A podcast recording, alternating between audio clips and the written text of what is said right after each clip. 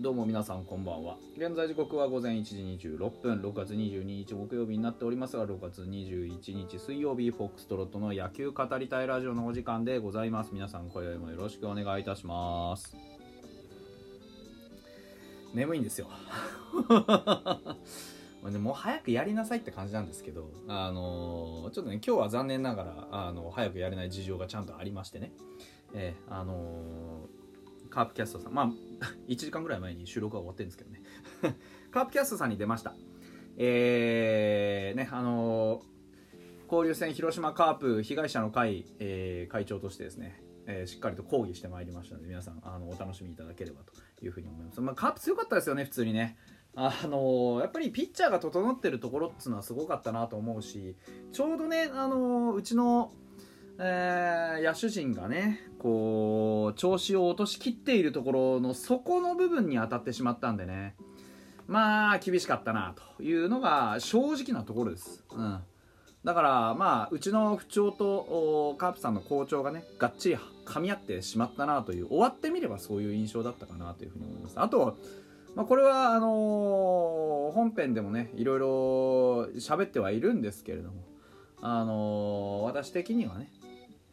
まあ、やはり、えー、ここぞという場面、うん、のこ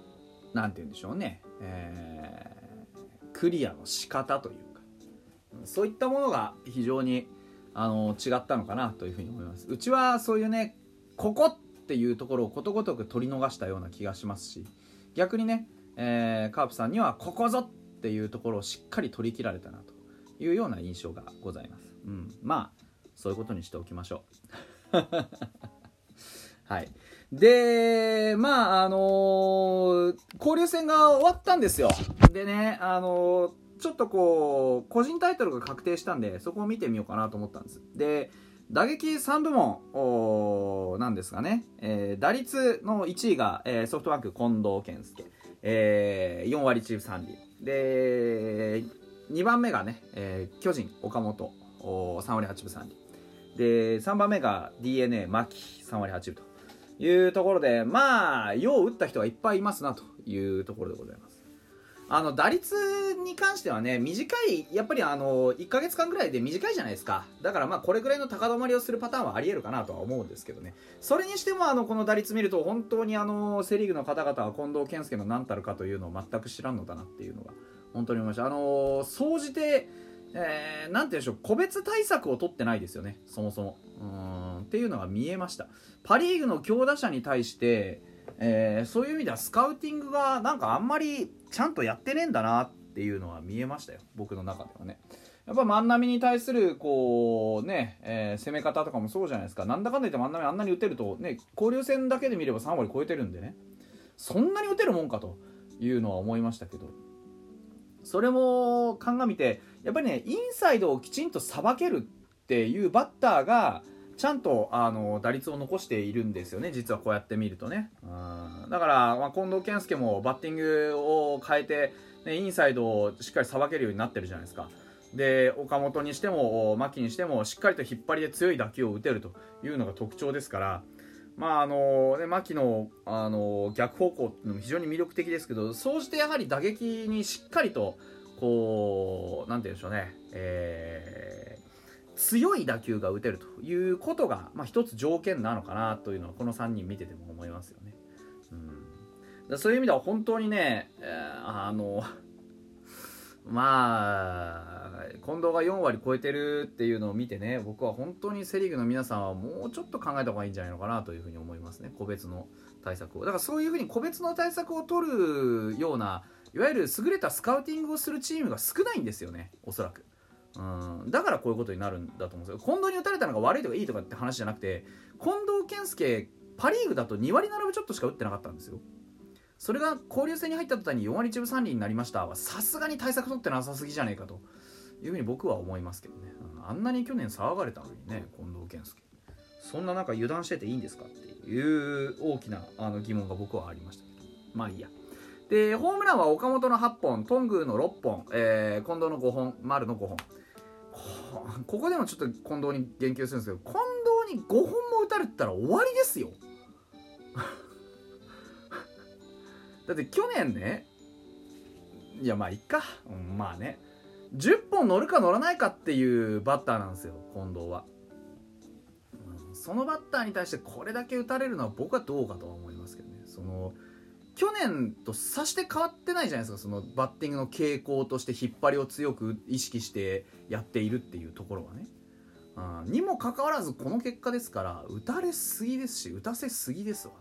うん、と僕はすごく思ってます。まあにしても岡本よく打ってますね。本当今年は調子がいいですね。あのー、巨人のね順位もじわりと上げてきましたしなんだかんだ言ってやはりチーム状況のいいところがねこう上がってきてますよね、うん、打点については岡本19近藤15宮崎15山口15えー、細川15というところでほとんど15の中、ねえー、この岡本が非常に、えー、頑張っておりましたという話でございました。まあ総じて岡本と近藤セパの、ねえー、非常に強いね、えー、ところがあ出てるんじゃないでしょうかというところ、まあ、やはり侍ジャパンのね、えー、なんか一員がねそういうふうに頑張ったのかななんて思いますけどね。えー、で、えーと、個人タイトルとしてのね、えー、投手部門でいきますと、最多勝、山本、山崎幸也、えー、バウアー、えー、戸郷、これがね、3勝で、えー、全員1位だそうです。あのー、防御率に関しては2人、0.00、1点も交流戦で取られませんでしたというの2人います。阪神の佐伯と中日の高橋、高橋いると。まあ、でしょうね。山本はね、すごい、まあ納得いくじゃないですか。まあそうだよなって感じするけど、山崎幸也がね、えー、ここで3勝してるのすごいなと思いました。なんかこういうところにそんなに顔を表すタイプの選手じゃないようなイメージを持ってたんですけど山崎幸也こんだけね勝ってるんだからやっぱりね左腕であれだけこうねあのきちんとこうまあ投球組み立てられるっていうのは非常に大きいなと思いますしなんでしょうねやっぱりえー、なんかこうどうしてもねうん。あのー今年に限らず山崎幸也ちょっと取りきれないイメージがあるんですけど、ね、ちょっと取りきれない、ね、失礼かもしれないけどちょっと取りきれないイメージあるんですけどこういうふうにあのまあ正式正式じゃないわけじゃないですけどあのプチタイトルみたいなのをねえー、獲得することによって、まあ、かなり自信になんじゃねえかなっていう気がするんですよねちなみに山崎幸也今のところ今シーズン5勝なんで本当に交流戦でぐぐっと上げてきたという感じです。うん。もうね、すごく頑張ってるなって感じがします。戸郷もよく頑張りましたよね。あやっぱりエースらしい働きしてるなっていう気がしますし、もう巨人のエースは戸郷ですわうん。菅野の時代ではもうない。ね、菅野のここ最近の投球見てもそこまで圧倒するというよりかはやっぱりあのしのいでゲームを作るというタイプにもう変貌してるので、まあ、あのいいとか悪いとかじゃなくてそういうふうに、まあ、表舞台はまあふぅふぅああくびが出ました。東郷に譲っていくのかなっていう気はします、うん、本人にその気がなくてももうそういう感じだもんね、ちなみにバウはあの奪三振でも1位を取ってます。だから2冠王ですね。バは奪三振31で2位がロッテ佐々木朗希、えー、27あ高橋宏斗も27ですね。で山本由伸25平が25なんでえーとまあ、バウアーのね奪三振王交流戦奪三振王に、えー、多大なる貢献をした、えー、日本ハムファイターズというね、えー、チームに何か横浜から、あのー、ちょっとねえー、金一封でもね送っていただきたいなというふうに思いますけどね本当ね。あの本当に貢献したと思いますようちのチーム。うん。というところ。でも交流戦の間にねあの得点を取られないっていう選手前からちらっほらいますけど本当にすごいですよね、えー、防御率0.00なんてこのね、あのー、短い期間にとはいえなかなか達成できるもんじゃないですからね、うん、素晴らしいと思います。阪神佐伯ねあのあれうちもやられたんじゃなかったっけ？とかね高橋宏斗もあの今日頑張ってましたしね、うん、あの報われるといいですよね。こういう風なところでしっかりと、ね、短期的にでもいいから結果が出たっていうことはあの、長期的に見てもね結果が出る可能性があるんでねそこはしっかりとあの続けて継続していってほしいなというふうに思いますねちなみに防御率の3位は山本由伸の0.38ですえー、いやそれもそれですげえけどな はい。というわけでですね、あの、皆さん、あの、お聞きになって分かったと思いますけれども、あの、ファイターズの選手は一切絡んでません。